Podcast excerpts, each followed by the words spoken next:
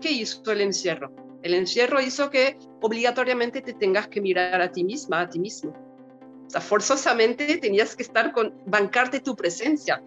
O bancarte la presencia de tu marido o tu esposa, que antes se, venían, se veían dos horas por día y de repente pasaron a convivir las 24 horas juntos. Y esto tuvo un impacto. Bienvenida a tu potencial femenino.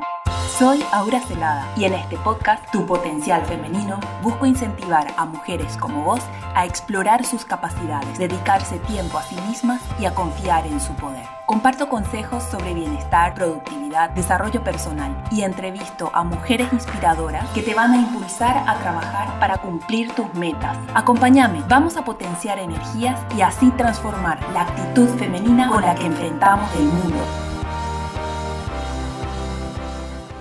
Bienvenidas a todas a un episodio más de Tu Potencial Femenino. Este es el podcast donde damos visibilidad a mujeres de diferentes áreas para mostrar al mundo su potencial y a la vez inspirarte a vos que nos estás escuchando para tomar acción y así poder trabajar por tus sueños eh, y bueno y cumplir así tus metas. Hoy vamos a hablar sobre algo muy importante que es la salud mental.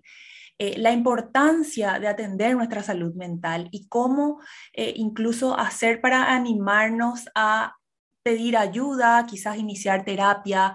Vos que estás escuchando por ahí, si te estás sintiendo de una manera que, que no sabes que que no vas llevando una, una, vida normal solamente con todo lo que tenemos en la cabeza, eh, eso nos puede perjudicar mucho y se vuelve como un nudo, eh, bueno, cada vez más grande. Y bueno, para eso tenemos hoy a nuestra invitada, ella es la psicóloga Julie Meire. Eh, ella es nacida en Francia, es psicóloga clínica, también es escritora, eh, bueno, y trabaja con terapias holísticas con énfasis en el autoconocimiento. Qué importante el autoconocimiento. Yo creo que nunca terminamos de conocernos a nosotros mismos, menos que menos al otro, ¿verdad? Entonces, vamos desde ahí. Bueno, bienvenida, Julie, eh, a tu potencial femenino. Muchas gracias. Bueno, contanos un poco de vos. Eh, naciste en Francia, estás en Paraguay. Eh, ¿Cómo llegaste acá? Eh, ¿Cómo decidiste ser psicóloga? contanos un poco de, de, vos para conocerte también. Bueno, la razón por la cual estoy en Paraguay tiene que ver con mi papá aventurero que quiso salir de Francia y nos llevó primero a Estados Unidos y luego nos vinimos para acá. Sí, me, formé en el colegio francés, me recibí, luego fui a San Pablo, Brasil, para... Eh, no sabía aún que quería ser psicóloga. Y se me cayó la ficha con una conversación con una persona y fue muy, muy genial porque luego a mis 18 años sí supe que esa era mi misión en la vida y, y es muy lindo a los 18 saber lo que quieres ser porque muchos jóvenes hoy en día no tienen idea, es muy complicada esa etapa, ¿verdad? Entonces estuve, inicié en Brasil y terminé acá en, Paraguay y ya me quedé para siempre en Paraguay hace, hasta, hasta ahora. Ah, qué lindo. ¿Cuántas historias tenemos de, de extranjeros que vienen y se enamoran de, de, de Paraguay? Y bueno, eso es una, una más. Eh, y bueno, a ver, contanos un poco, Julie. Yo les cuento que Julie tiene un Instagram lleno de contenido, muchísimos videos, muchas cosas súper interesantes y bueno, eh, yo estuve eh, viendo muchos de ellos eh, y bueno, me, llama mucho la atención que sueles decir que tu enfoque es un poco diferente, contarnos un poco cuáles son los diferentes enfoques que existen en psicología y cuáles son las diferencias y cómo es el, el, el que vos abordas. Bueno, resulta que yo, la terapia holística, ¿qué es? Es una terapia que considera al ser humano en su totalidad. No es, no es que yo a mi paciente le voy a tratar solamente en la parte eh, profesional porque él viene con una temática de que no sabe si renunciar o no, por ejemplo. No, de ninguna manera. Lo que hago es, bueno, la persona tiene que hacer un chequeo, a ver todos los aspectos de su vida, profesional, sentimental, recreativo, familiar, etcétera, etcétera, parar un rato y evaluar cómo está su vida en ese sentido, porque yo no puedo, eh, digamos, sanar a una persona que no se está dando cuenta de que no es solamente su trabajo el que no funciona. ¿Sí? Me explico. ¿eh? En realidad tiene que ver con muchísimos otros aspectos. y, y, te comento que o sea, el objetivo tiene que ver en la toma de conciencia. ¿Por qué? Porque muchas veces actuamos en forma automática o según lo que nos enseñaron, lo que está bien y lo que está mal. Y, bueno, y mi misión en esta vida es romper las estructuras de ustedes, romper los dogmas, aprender a, no creer en tantas cosas y volver a aprender. Claro. Esa, esa es la base de, de la terapia conmigo. Ya, cuestionar nuestras creencias, todo eso que tenemos, que damos por sentado. Em, entonces, a ver, hablas mucho del autoconocimiento eh, y tomar conciencia y aprender a sentir. Eh, contanos más eh, de qué se trata todo esto. Bueno, el autoconocimiento tiene que ver con el hecho de no huir de nuestras emociones, en saber de que tanto emociones positivas como negativas son parte nuestra y que lastimosamente en esta vida no podemos perseguir solamente lo agradable. ¿Eh? aceptarnos en nuestra totalidad con nuestras falencias, con a lo mejor, eh, siempre digo, nuestros kilos de más o nuestros kilos de menos. Eso es conocerme. Conocerme es, me acepto tal como soy, a sabiendas de que sé lo que siento y no huyo. ¿verdad? El autoconocimiento es, me hago cargo de lo que soy o me hago cargo de lo que empiezo a conocer de mí. Y lo más fantástico en todo esto es que vos te vas conociendo a través del otro. ¿Por qué? Porque, y eso es también base fundamental de la terapia, me conozco a través del otro por la ley del espejo. Exactamente, veo que ya estás entendiendo todo. Claro, yo, yo soy así, en la teoría tengo muchísimos libros que Instagram, que el psicólogo le ah. a todo, eh, pero eh, debo admitir que, que, que, sí, que por ahí en la práctica eh, me cuesta, me cuesta dar el, el paso. Eh, y bueno, ¿qué es, por ejemplo, la ley del espejo y cómo podemos hacer para, para, para utilizarlo esto a nuestro favor? Bueno, voy a tratar de simplificar porque no es nada simple. Ah. La ley del espejo, ¿qué es? Es un mecanismo psicológico que se llama proyección, en donde lo que nosotros no queremos de ver, no queremos ver en nosotros, lo proyectamos en el otro. ¿Qué significa? Significa que, eh, por ejemplo, a mí me molesta mucho que vos seas agresiva. Por ejemplo, ¿verdad? Entonces, ¿qué es lo que me está mostrando esa persona a través del espejo? Me está mostrando que probablemente yo también soy agresiva. A lo mejor no eh, con verbos, a lo mejor, o con palabras, sino a lo mejor con gestos o con mi silencio. Puedo ser agresiva, aplicando la ley del hielo, la ley del silencio, ¿no? Y no estoy queriendo ver. Entonces, ¿qué hago yo? Yo te critico, yo te quiero corregir, yo te quiero cambiar con tal de no ver eso en mí. Ese es el espejo. Y se da mucho en, en, la pareja, me parece. Eh, sí, la pareja, aparte de tus padres y tus hijos, tu pareja es tu mejor espejo. Pero ojo, no solamente se espejean cosas negativas, también cosas hermosas. Ah. Porque el principio básico es, si vos lo ves en el otro, lo tenés dentro tuyo. Que sea positivo o negativo. Si no, no lo puedes ver. Mm. Claro. Así funciona. Entonces, ponele, yo tengo mucha gente que, que, me admira, ¿verdad? Yo sé que la gente dice que yo soy una capa y que esto, pero si ellos dicen eso de mí, quiere decir que ellos también lo son, pero no lo descubrieron todavía. Ah, wow. ¿Entendés? ¿eh? sí, ¿Y, cómo haces para ayudarles a descubrir eso? Y, eh, y a través de las sesiones yo les doy un retorno de lo que ellos me van contando acerca de situaciones muy específicas.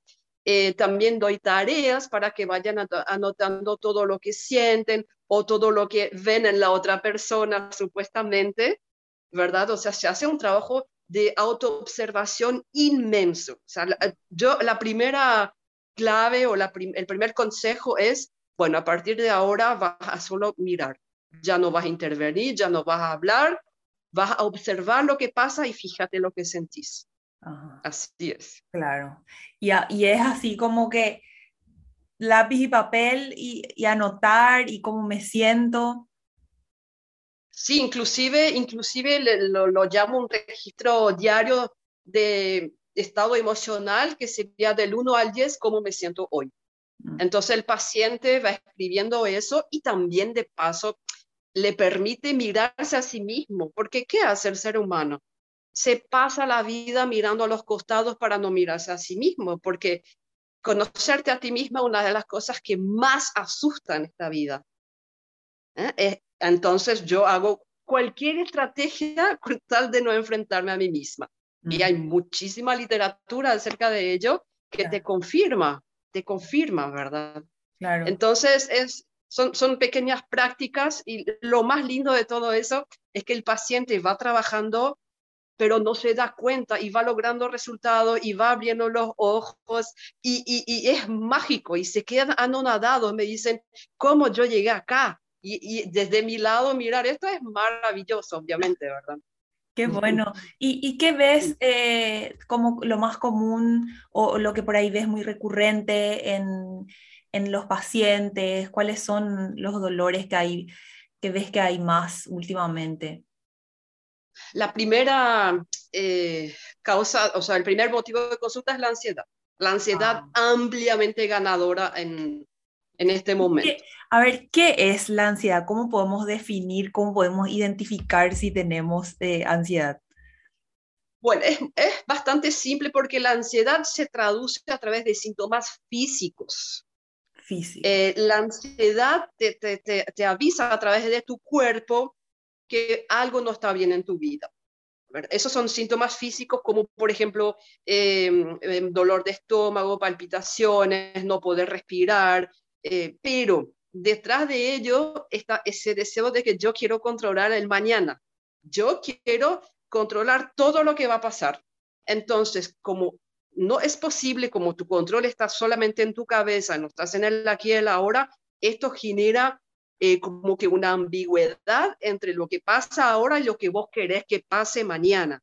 Y entonces, obviamente que, que cuando la ansiedad se torna muy excesiva, ya podés llegar a tener ataques de pánicos, como el paciente manifiesta de que siente que se va a morir, no puede respirar y creer realmente que es algo físico. Y se va al hospital y no, y ahí le dicen, tenés que ir al psicólogo. Claro. Tremendo es, ¿verdad? Tremendo es. La ansiedad es... Está como que muy relacionado también con el estrés.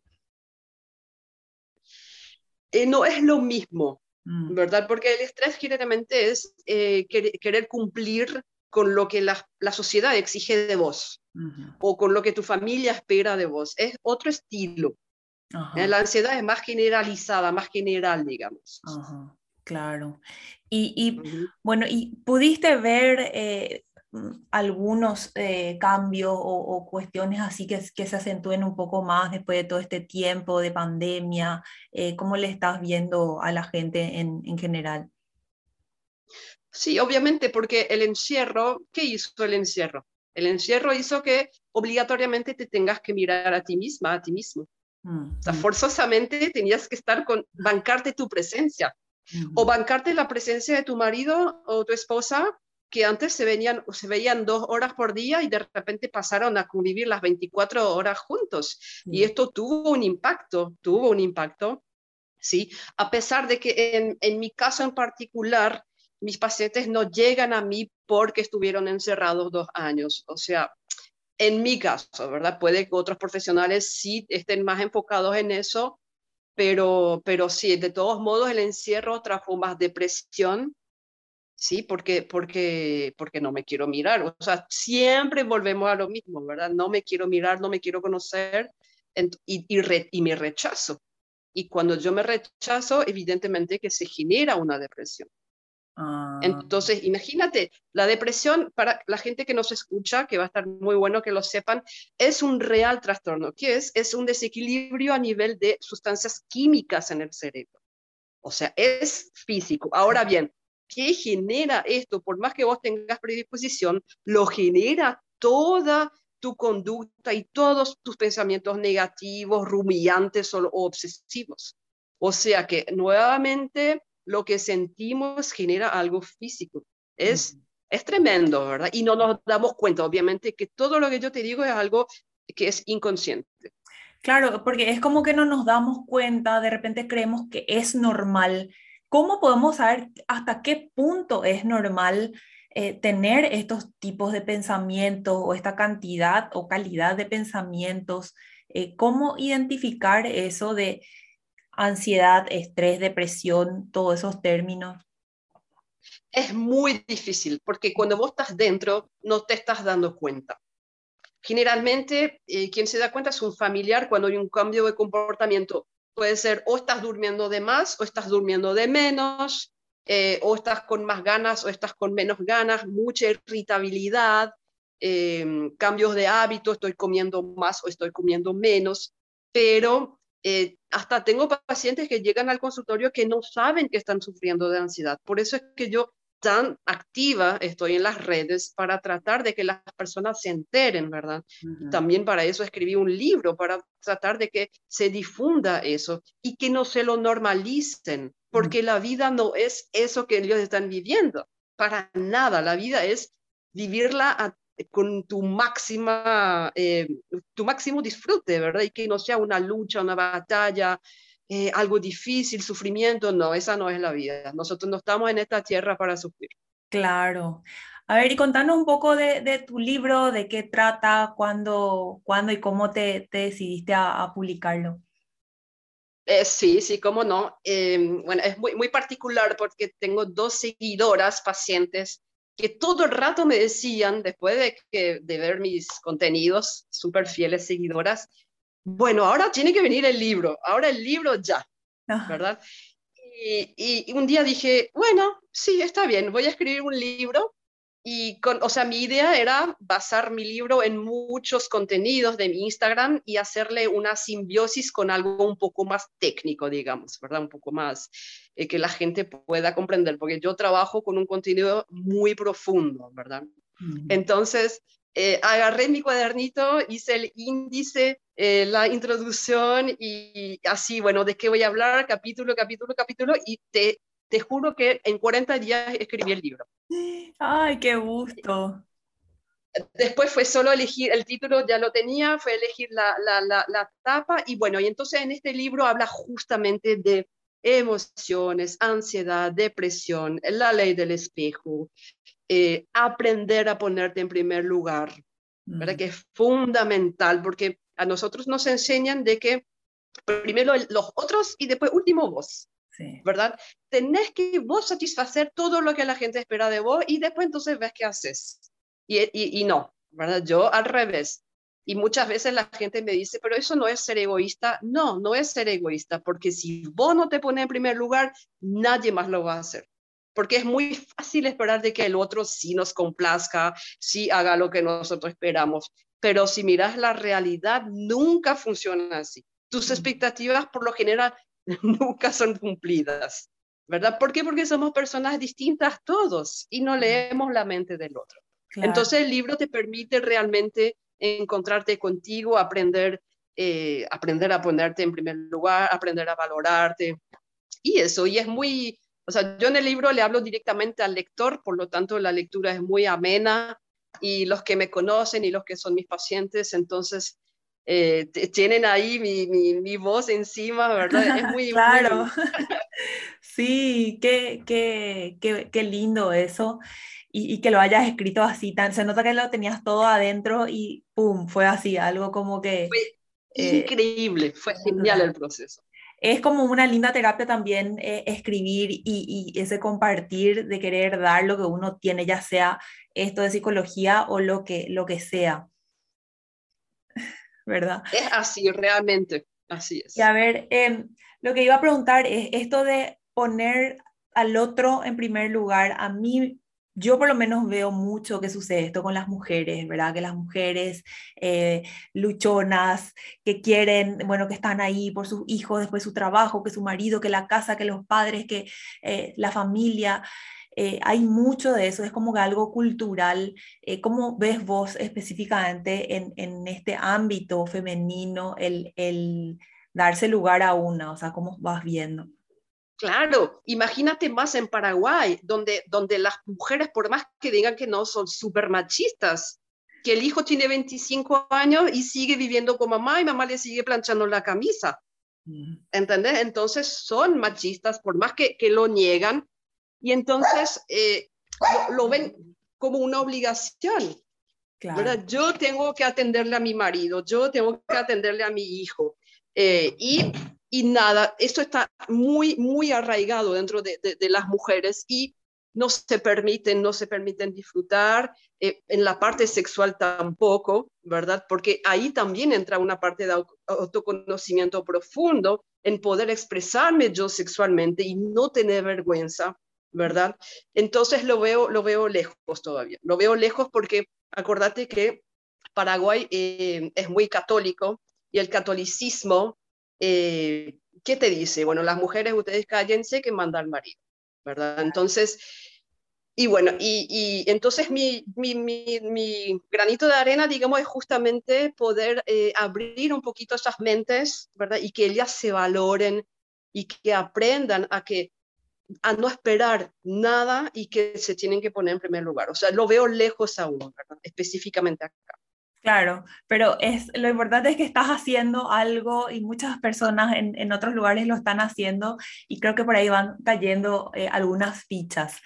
Y qué importante estar bien una persona para, eh, para otra vez dar lo mejor a la otra, ¿verdad? O sea, porque eh, al final están bien todos cuando, cuando uno se atiende a sí mismo y al final no es egoísmo porque empieza por uno. No, de hecho, te voy a decir algo muchísimo más profundo. Nosotros tenemos lo que se llama la, la conciencia colectiva, en donde cuando vos sanás, toda la humanidad sana de alguito, de a poquito, ¿verdad? Entonces, como todos somos uno, ¿verdad? Si vos sanás, sana el otro. Entonces el otro no existe. Sana el otro. Pero es, es profundo y yo trabajo con ese nivel de profundidad. Ay, me encanta. Me encanta y, y, bueno, y quería eh, preguntarte un poco puntualmente eh, bueno, ¿cuáles crees que son los beneficios directos de, hacer terapia? Eh, y, bueno, ¿y cómo hacer para seleccionar al profesional adecuado que, va conmigo, con, cualquier persona? Bueno, em, la ventaja principal que vos lográs con hacer terapia es tu calidad de vida porque al ser más consciente de lo que te hace bien y lo que no te hace bien, mejora muchísimo tu, calidad de vida, porque sos más consciente. En vez de existir, empezás a vivir y, disfrutar. Mm. Entonces, calidad de vida en todos los aspectos. Ahora, tu punto número dos en cómo elegir, y para eso existen las redes, ¿verdad? Ah. Porque, claro, entonces eh, yo, por ejemplo, trabajo con dos seguros médicos en donde somos por lo menos, no sé, 50 psicólogas. Entonces, ¿qué hace el paciente? ve un nombre y se va a, las redes sociales a ver si este profesional tiene primero red social y cuál es el enfoque. Entonces, porque no, no, no cualquier paciente va, a congeniar conmigo, a lo mejor no le va a resonar a, a cualquier persona lo que yo expongo. ¿verdad? Entonces se van, miran y, hoy día, qué pucha, es genial, porque vos en tu guía de seguro médico ni foto no tenés. Claro. O sea, vos te vas, pones el nombre, mucha gente llegó así a mí, ¿verdad? Claro, porque como hacían antes. O porque se, porque se sienten identificados. Sí, por recomendación también, obviamente, pero mira, por más que vos le recomiendes a tu amiga que es lo más genial en la vida hacer terapia, si no está lista, no se va a ir. Verdad. Eh, ese, claro, porque enfrente, repito, enfrentarte a vos y además irte a hablar con un desconocido de tus cosas personales no es fácil. Y después, una vez que llegas a mí o a otro profesional, para seguir hay que ser valiente. Porque, claro, porque lo que vos vas viendo no siempre te gusta. Y claro. Sí, no, no, no, está muy difícil tu, tu profesión, pero supongo que está llena de satisfacciones también, al menos eso se ve eh, y se percibe, que, que, lo llevas con muchísima pasión.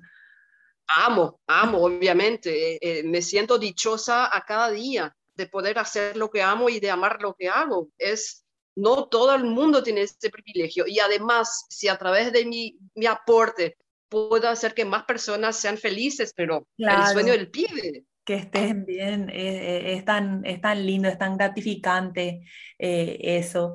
me quedo nomás pensando en que muchas veces damos por sentado que la vida es así, que la vida es difícil y es y es ahí cuando normalizamos ese malestar constante, es donde hay un problema, ¿verdad? O sea, eh, tenemos que saber que, como dijiste vos, la vida está para disfrutarla, o sea, está para mayormente estar sintiéndote eh, bien, o sea, un bienestar tranquilo, eh, conforme. Eh, y si no es así, y peor y peor y todo, si es que constantemente hay tantas, tantos malestares, tanto malestar, ahí hay un problema y existe la solución, que, que es enfrentar a ese yo y, y, bueno, hacer eh, eh, alguna terapia. Claro, pero primero tenés que ser consciente de que eso está pasando y la gente no está consciente, mm. ¿verdad? O sea, como vos decís, es tan normal que lo que pasa es que las personas no viven el presente, están constantemente ocupadas en conseguir sus metas, en que la casa nueva, en que el auto nuevo, el, eh, mañana voy a tener 10 kilos menos, mañana, ¿entendés? Todo es mañana, mañana, mañana. Y eso no es... Claro, y tipo, sufro ahora, me esfuerzo ahora. Eh, para, el claro. Y así, Y el futuro, Claro, porque nunca llega y mientras tanto del punto A a B, ¿qué pasa? La vida. Exactamente. Entonces, bueno, pero igual, o sea, yo siempre digo que la, la humanidad está dormida, ¿verdad? Y los que por suerte consiguen dar ese paso, entonces se despiertan. Pero estamos muy lejos aún, muy lejos. Wow, wow. Sí, eh, eh, es muy, muy importante y a mí eh, personalmente me gusta, me atrae mucho. Creo que soy una persona que sí que también tiene miedo de enfrentarse a sí misma, pero ahí voy.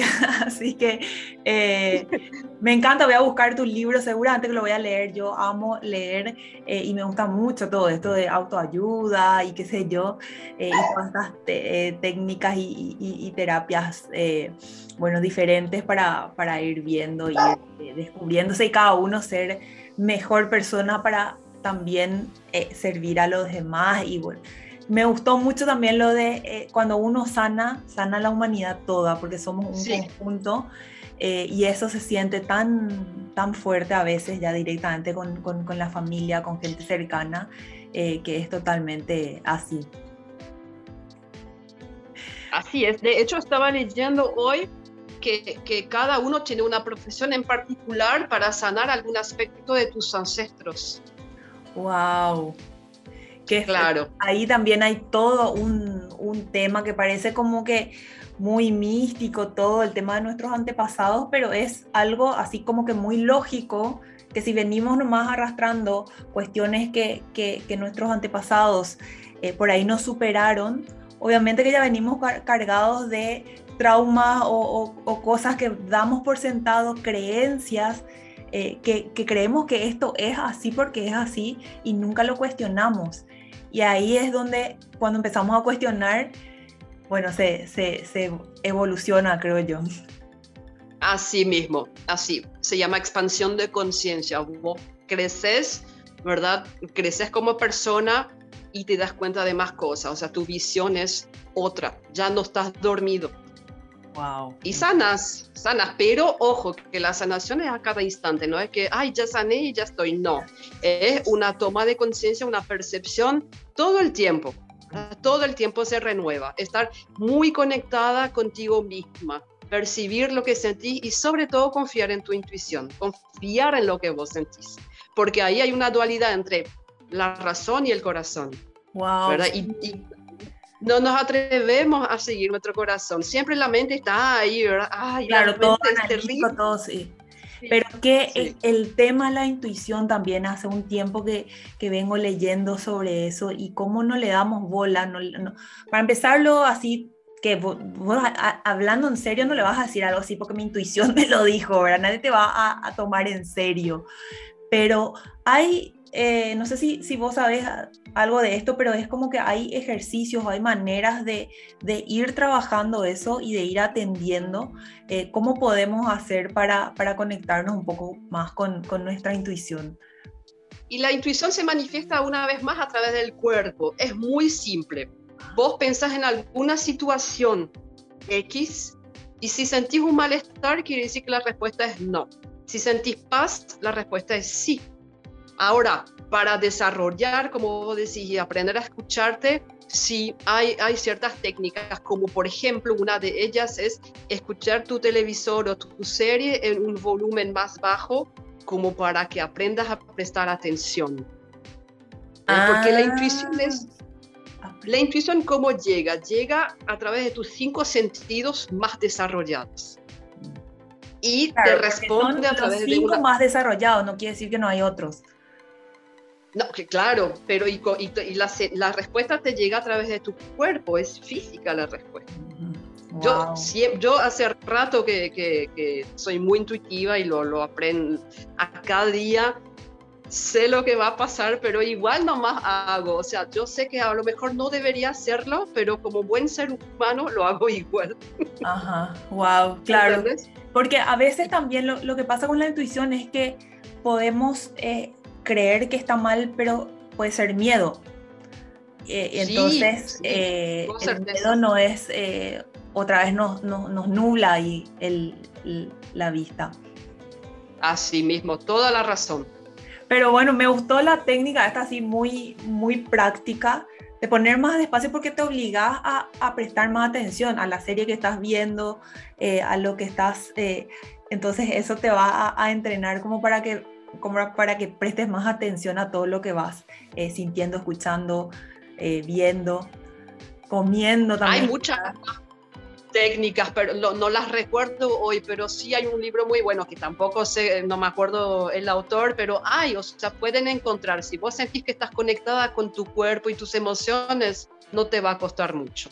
Wow, me encanta, me encanta. Bueno, re, voy a ver, yo eh, leí algo de Daniel Goleman, eh, Goleman, no me acuerdo cómo se pronuncia su apellido, eh, el de la inteligencia emocional, y él hablaba mucho también de, de la intuición y explicaba, ¿verdad? Científicamente cómo, cómo funciona eso y hablaba de los sentidos y, y todo lo que produce, eh, bueno, el, el, cuerpo cuando estamos en ciertas situaciones, o sea, toda la información que absorbe nuestro cuerpo y nuestro cerebro, no es solamente lo que nosotros somos conscientes, sino que un montón de otras cosas más que asociamos a eso. Entonces, cuando estamos en un lugar y sentimos algo que, mm, acá siento algo, es porque ya lo viviste y ya pasaste y tu cuerpo y tu, tu cerebro, tu mente te está diciendo de algún modo.